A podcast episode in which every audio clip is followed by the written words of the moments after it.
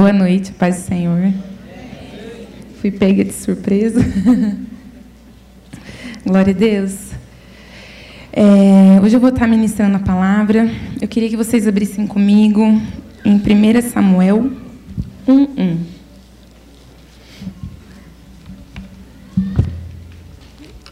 Dá um sorriso aqui, porque aí vocês colocam a gente assim.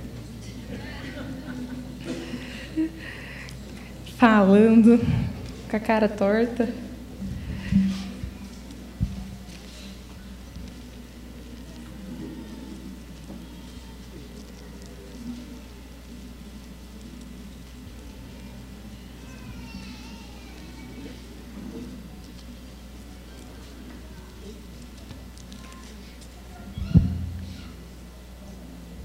Vou fazer uma oração antes de começar, bem.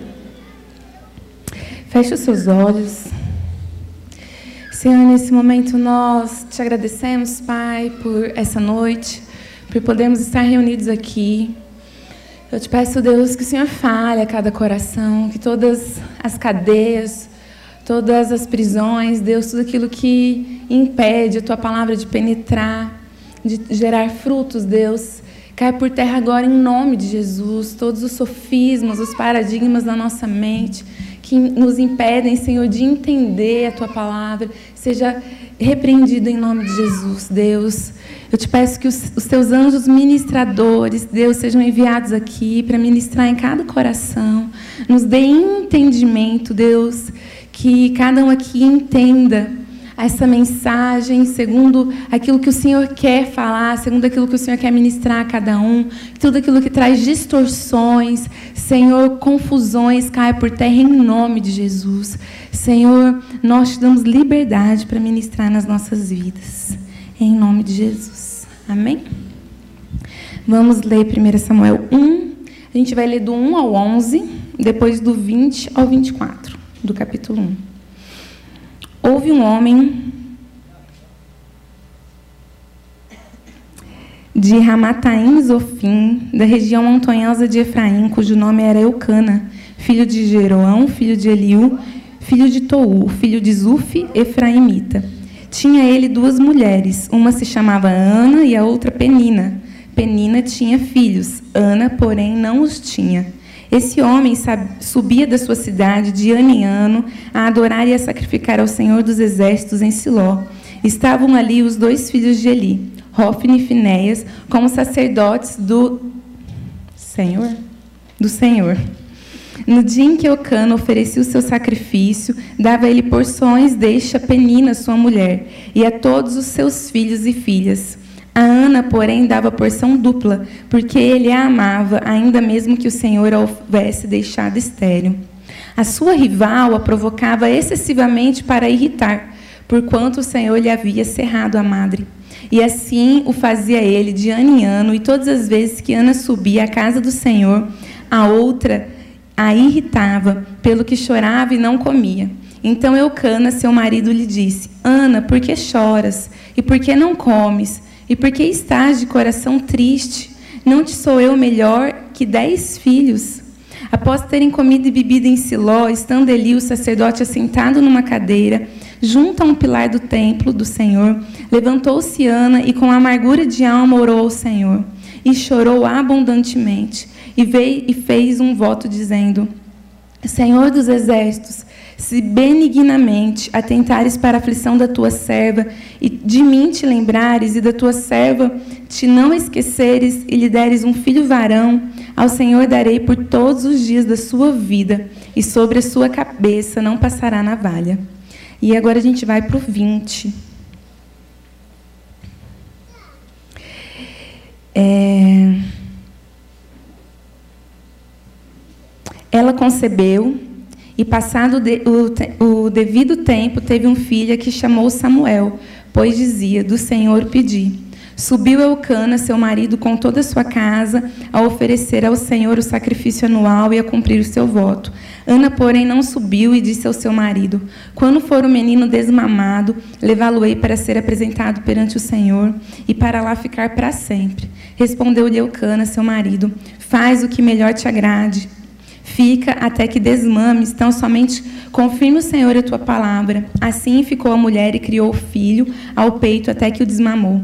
Havendo o desmamado, levou consigo, com um novilho de três anos, um efa de farinha e um odre de vinho, e o apresentou à casa do Senhor a Siló. Era um menino ainda muito criança. É, não sei aqui quem conhece a história de Ana, a história de Samuel. Samuel é muito conhecido na Bíblia, mas eu estive refletindo sobre a história de Ana e eu aprendo algumas lições com Ana que eu quero compartilhar com vocês aqui nessa noite. Ana, ela era casada com Eucana e naquele tempo era permitido que se tivesse mais de uma mulher. E Eucana tinha Penina.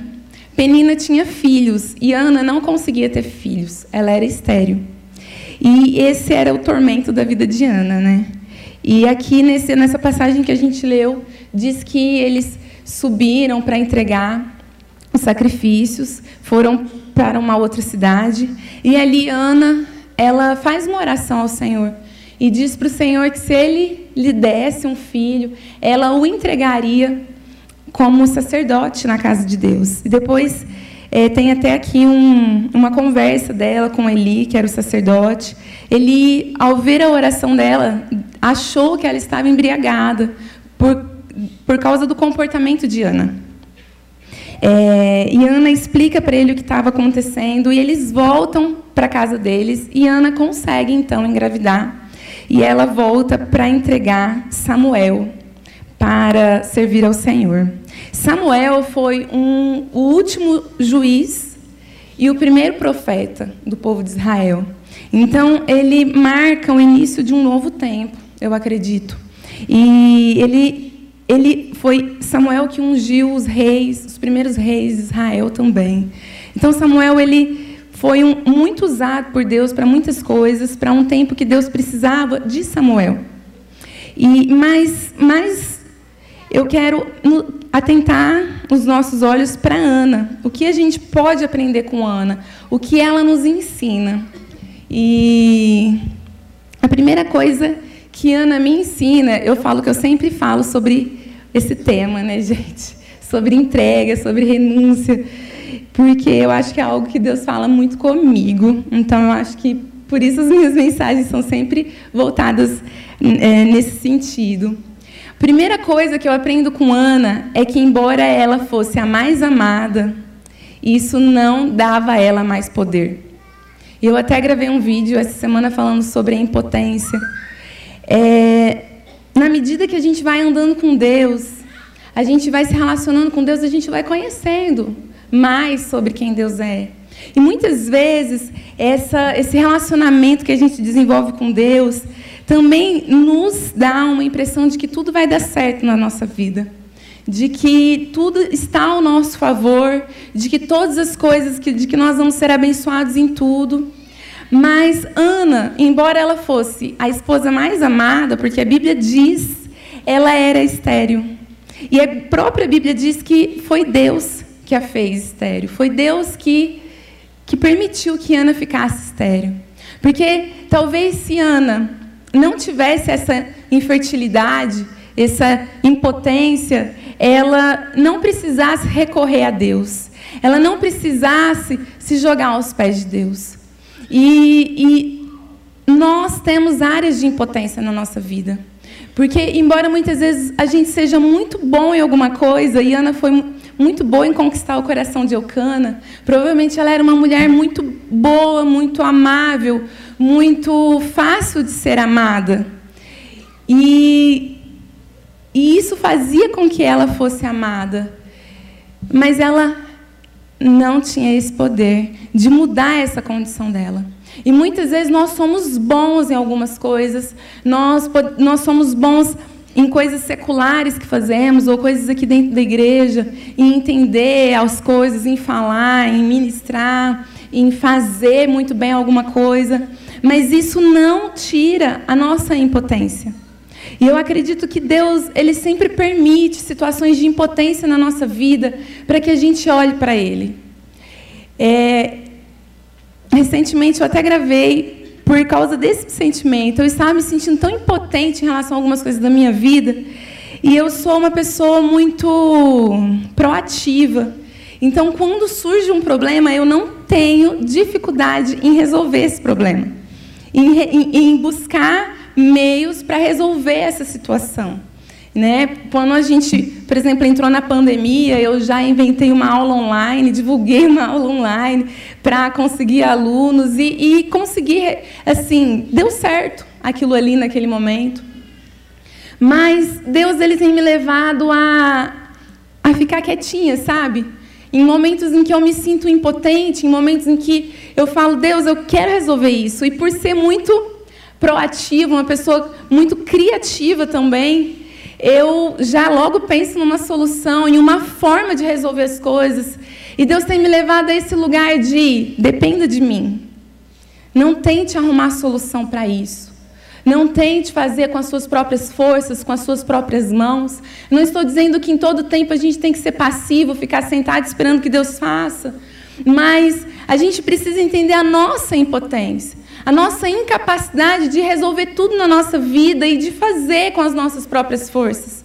Porque senão a gente deixa de olhar para Deus como aquele que é poderoso. O louvor inteiro nós cantamos canções que falavam sobre isso, sobre como é Deus é poderoso, como ele faz, como ele vai na frente abrindo caminho. Não é? A gente cantou hoje, nós tivemos um, um, um, período de louvor aqui, de adoração, que falou muito sobre esse poderio de Deus, o poder de Deus e como Ele é grande. Mas, muitas vezes, quando nós nos sentimos assim, tão impotentes para resolver algum problema, a gente tenta solucionar do nosso jeito. E Deus, Ele permite para que a gente olhe para Ele, que de fato é poderoso e tem um versículo que eu amo muito que diz: A minha graça te basta e o meu poder se aperfeiçoa nas suas fraquezas. Porque é, Deus ele quer que a gente olhe para Ele, que a gente assuma isso. Ana, Deus ele queria levar a Ana a esse lugar de assumir. Embora eu seja mais amada, embora eu tenha muitas qualidades e virtudes, eu não consigo resolver isso. Ela foi aos pés de Deus. Ela disse: Deus, eu não consigo resolver isso na minha vida. O único que pode é o Senhor, ninguém pode me dar o poder de gerar filhos. E quantas coisas na nossa vida nós queríamos ter o poder de resolver, não é? E o pior de tudo, sempre vai ter alguém que vai conseguir aquilo que você quer, do seu lado. Ana tinha Penina. Sempre tem alguém com a habilidade que você queria ter do seu lado, com o, a conquista que você queria ter do seu lado. Aquilo que para você parece tão difícil, parece que para o outro é tão fácil, tão simples. Não é? Sou só eu que me sinto assim, era só Ana que se sentia assim. E, e muitas vezes, gente, para piorar tudo, essa pessoa vai ser como Penina ela vai te cutucar.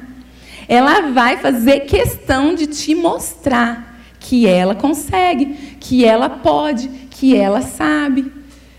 E a forma como a gente reage às nossas peninas mostram muito de nós.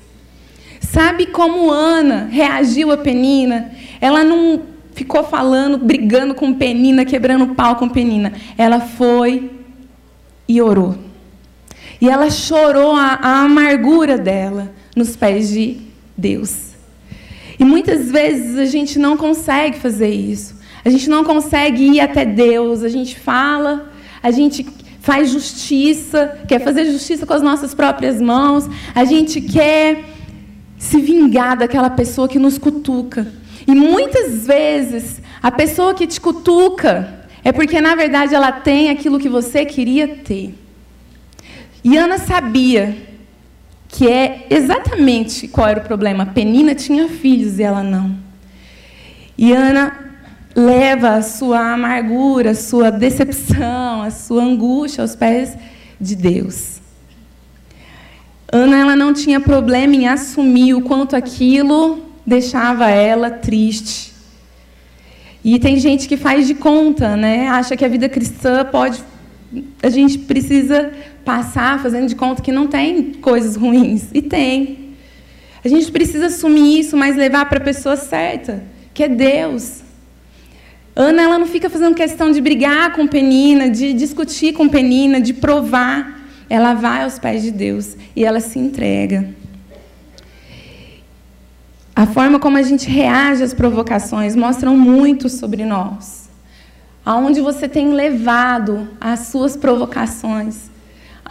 Para quem você tem levado? Como você tem reagido?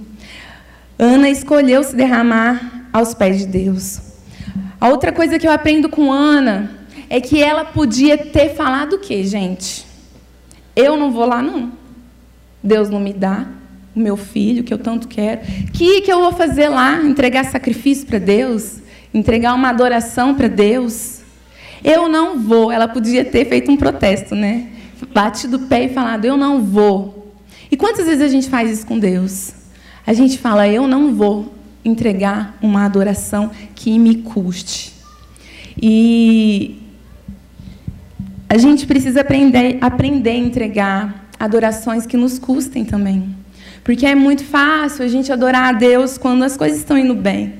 Mas quando as coisas não saem como a gente planejou, é aquela adoração que você precisa respirar fundo, porque você queria falar para Deus, questionar Deus, mas você precisa adorá-lo, você precisa se entregar.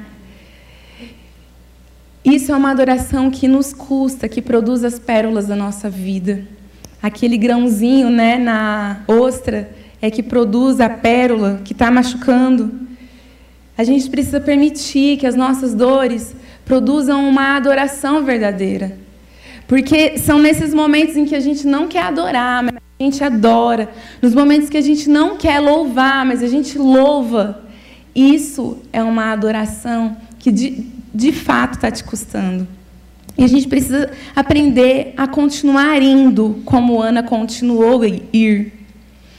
Outra coisa que eu aprendo com Ana é que ela entregou os seus projetos.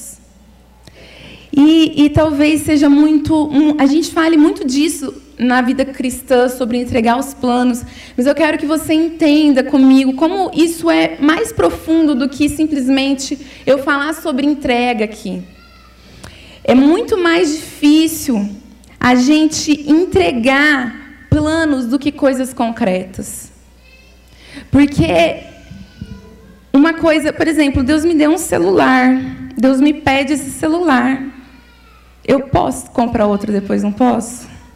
Eu posso. Deus me deu uma casa e eu entrego uma casa para Deus. É uma coisa que eu posso comprar, não, po não é? Posso comprar, conquistar de novo. Mas um sonho, um projeto, um plano, você entrega e acabou. E é muito doloroso para a gente entregar isso. É muito difícil para a gente entregar os nossos planos, aquilo que a gente construiu. E planos, quando eu falo, não é só coisas simples, é a forma como a gente projetou a nossa vida.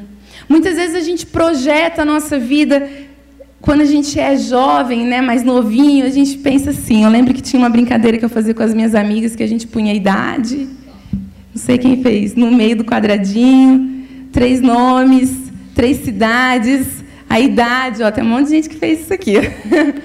e aí a gente contava lá, um, dois, três, ah, tanto. Pronto. O que sobrava dos nomes era com quem a gente ia casar, a quantidade de filhos, a cidade que a gente ia morar, não é?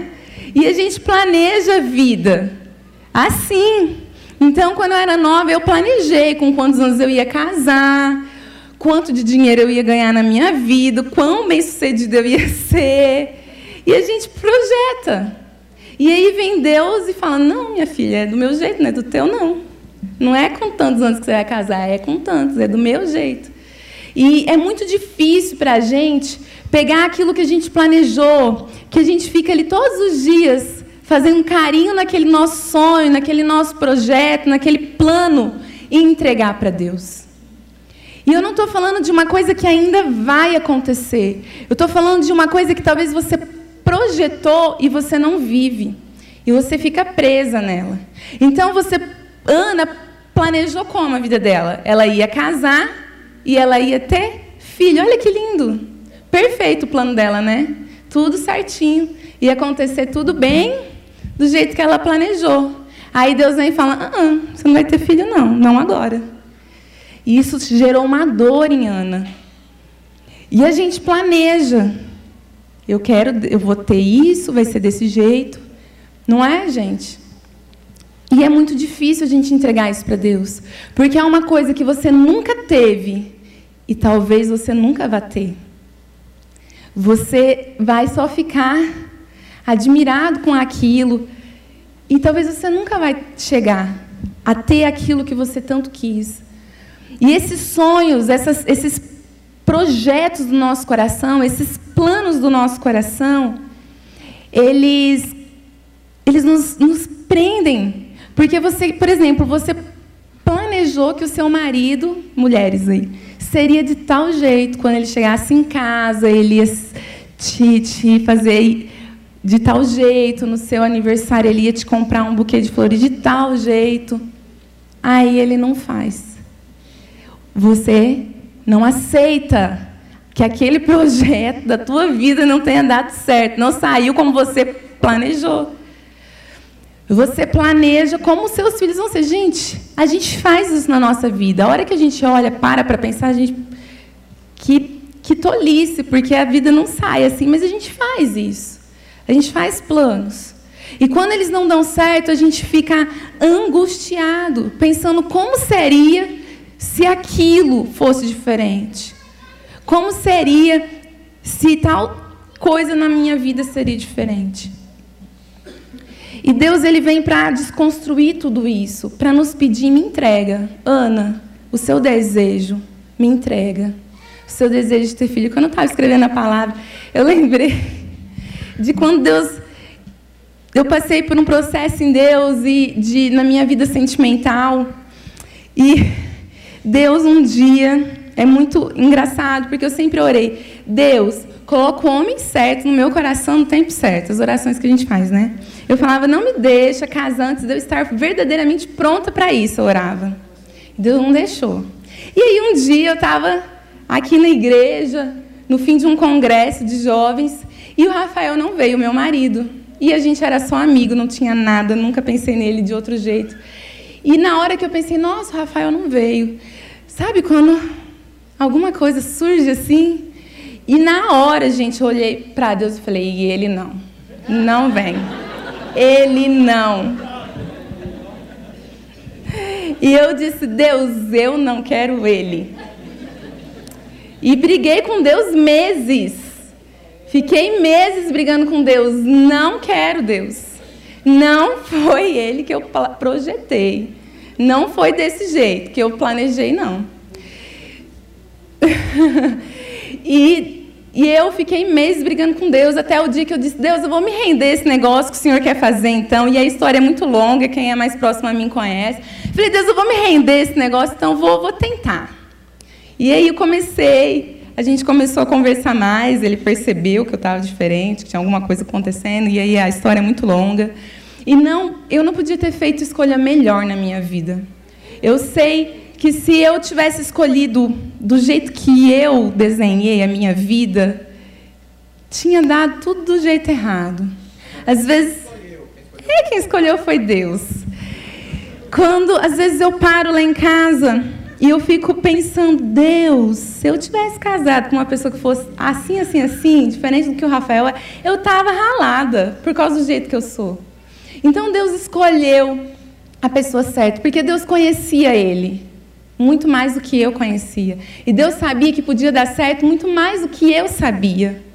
Então, Deus ele, ele tem o jeito dele, os planos dele são muito mais altos do, do que os nossos, né? Isaías 55, 9, se vocês quiserem abrir, é um outro texto que eu amo.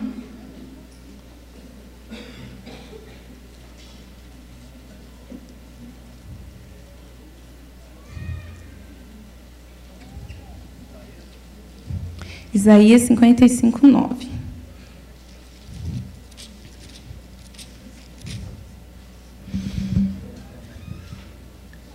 Diz assim, ó, 55, 8.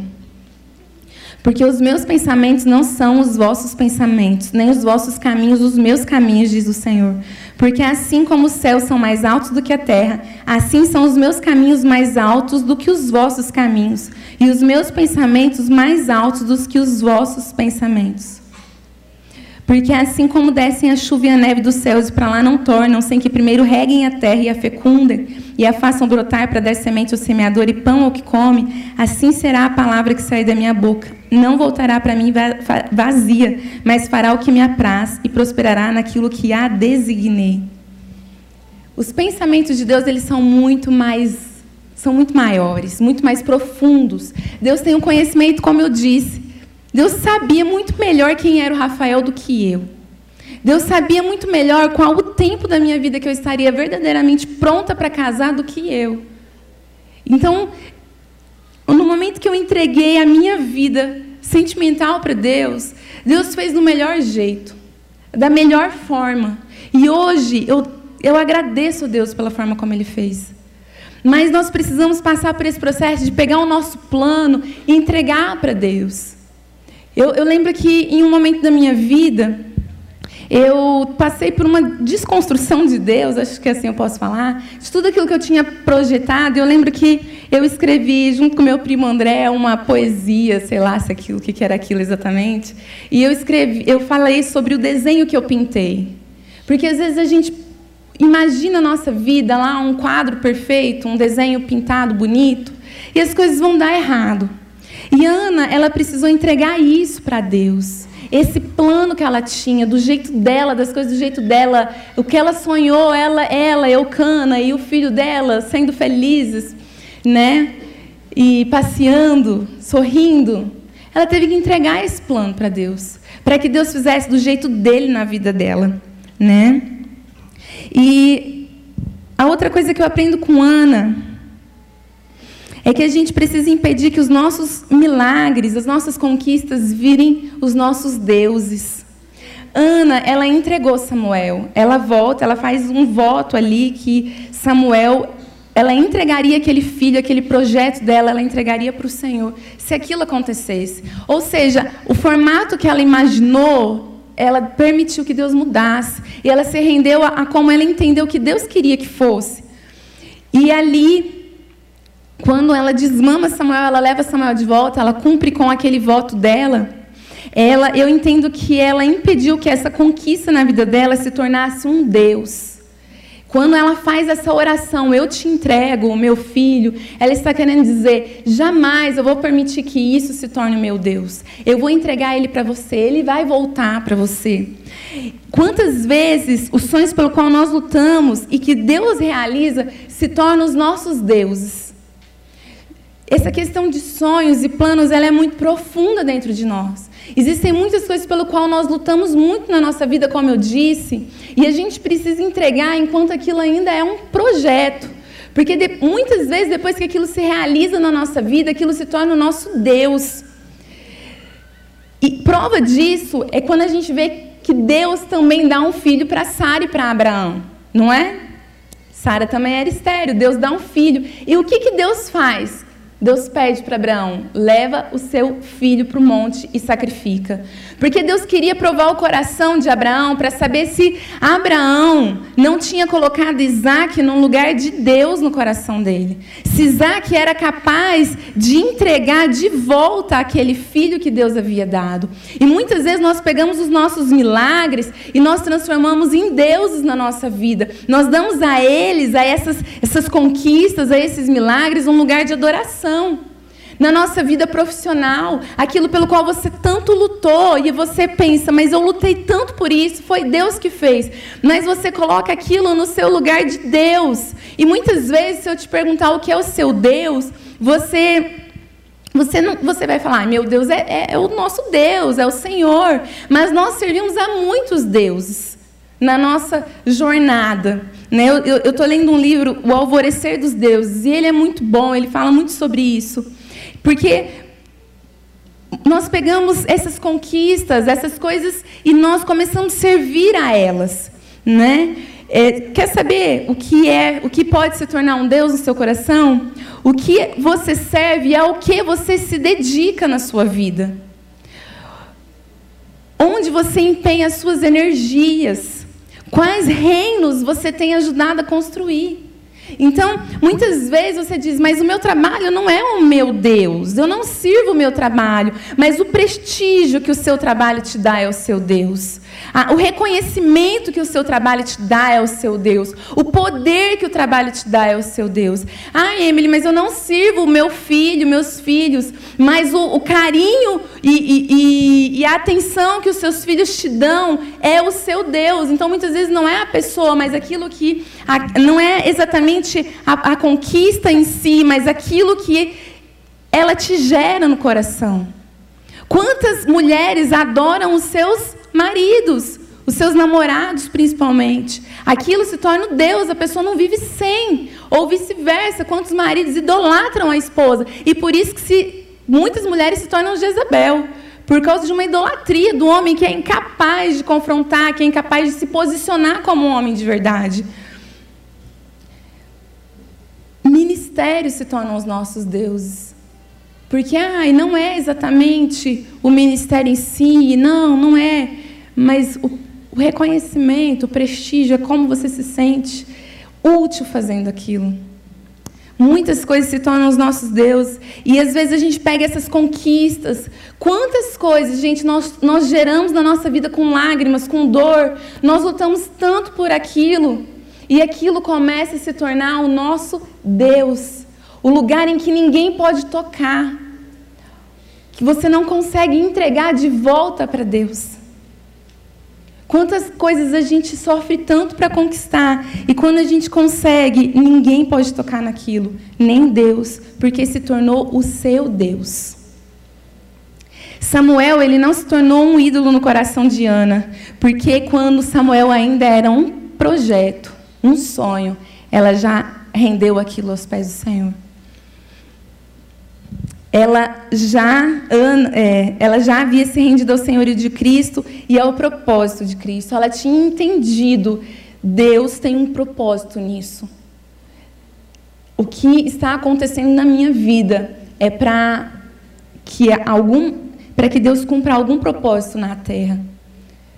E eu sempre falo que às vezes a gente pega os nossos planos e a gente cola na gente, né? Tem a ver com a gente. Os nossos planos, os nossos projetos precisam ter a ver com o reino de Deus e expandir o reino de Cristo. Por isso eu disse: qual reino nós estamos ajudando a construir através dos nossos planos, através das nossas conquistas, através daquilo que nós fazemos? Ana entendeu. Eu acho que ela parou para pensar peraí, eu estou querendo um filho para mim. E eu acho que Deus quer o meu filho para ele. E ela entregou aquele filho. E Samuel, ele é um marco na história. Samuel foi um homem extremamente usado por Deus. Porque Ana entregou ele ao propósito que ele tinha que cumprir. E Samuel já nasceu alinhado ao propósito dele. Tudo que a gente faz precisa voltar para Deus, precisa ser parte do propósito dele para construir um reino, né? Ana realizou seu desejo quando ela entendeu que Samuel não serviria a ela, mas a Deus. Não viveria para satisfazer a ela, mas o reino. Todas as nossas conquistas não servem para satisfazer a gente, mas o reino de Deus. A gente precisa alinhar isso ao reino de Deus. Amém? E por último, os milagres, eles não dependem de nós. Embora Ana ela tenha passado por todo um processo de, de renúncia, de entrega, de, de entender todas essas questões, de abrir mão desses planos que ela tinha e renunciar a Samuel, quem fez, gente? Quem, quem deu um filho para Ana? Foi Deus. Outro dia eu estava conversando com o Rafael, eu nem lembro exatamente sobre o que, eu só lembro que Deus me falou. E nós estamos falando sobre conseguir alguma coisa. E, e nós somos muito diligentes, tanto na nossa vida financeira, nós somos muito organizados. Eu não lembro exatamente o que a gente estava falando, e aí Deus falou assim para mim, bem escancarado: Emily, não é, não é assim que as coisas funcionam. Eu não dou só para quem faz direitinho, porque milagre depende de mim. Se dependesse de, de vocês, ninguém ia ter. Porque muitas vezes a gente faz tudo certinho, a gente faz renúncias, porque a gente acha que é assim que tem que ser para a gente ter. E, e entenda uma coisa comigo: a gente nunca pode achar que renúncia e milagres estão totalmente ligados um ao outro. Porque senão nós vamos começar a achar que tudo tem a ver com a gente, a forma como eu me posicionei, a forma como eu renunciei, o quanto eu fui. E não tem a ver com isso. Quem fez o milagre na vida de Ana foi Deus. Ela passou por todo um processo que ela precisava passar, mas foi Deus que fez. E às vezes, talvez você seja um cristão que faça as coisas do jeito certo, você olha a vida de quem faz tudo errado e fala, mas Deus fez um milagre na vida daquele ali. Deus deu para ele. Não é possível. Eu lembro, gente, quando eu fiz um, um seminário da Neuza Tioca, ela contando sobre é, pessoas que conseguiram, que tipo tinha uma dívida no banco super grande e sumiu a dívida. Aí eu lembro de pensar, confesso para vocês, eu lembro de pensar assim: ah, não, a pessoa faz tudo errado, depois ainda Deus apaga a dívida dela. Porque às vezes a gente acha que está relacionado à conduta da, da gente, à conduta da pessoa. E não tem nada a ver com isso. Você vai ver Deus fazendo milagre na vida de quem não merece na vida de quem foi super desorganizado financeiramente. Deus vai fazer milagre na vida dessa pessoa, Deus vai levantar pessoas para dar para ela. E isso vai acontecer. Porque o milagre depende de Deus, do agir de Deus, de Deus com a pessoa, do processo dele com ela. Não depende da gente diretamente. Gente, é lógico que a gente precisa ter renúncias, a gente precisa entender os processos de Deus, mas a gente não pode tirar o nosso foco disso. De que Deus é Deus e Ele continua fazendo quando Ele quer, do jeito que Ele quer. Amém? Quando Ana, para terminar, ela leva, leva Samuel, ela leva um sacrifício. E ela leva vinho, um desses sacrifícios. E eu entendo que a nossa entrega ela precisa ser acompanhada de alegria. É lógico que é muito difícil você entregar algo que te custe, mas isso não pode tirar a nossa alegria. Quando você entrega para Deus de verdade, aquilo precisa te dar alegria. E Ana, o capítulo seguinte é a canção de Ana e como ela engrandece o Senhor. Quando Deus tira algo de nós, a gente precisa entender que aquilo é para o nosso bem, de que aquilo é, é por nós que Ele está fazendo. E muitas vezes a gente se sente lesado por Deus. Ela podia ter se sentido lesada por Deus, dito, mas Deus tirou aquilo que era meu. Ele me deu, agora eu tenho que dar para Ele. Mas quando a gente entende o que Deus está fazendo de fato, e Ana ela entendeu, a gente entrega com alegria, porque vinho significa alegria. A gente entrega com alegria ao Senhor, porque a renúncia, embora ela seja difícil, ela precisa ser com o entendimento dos planos de Deus.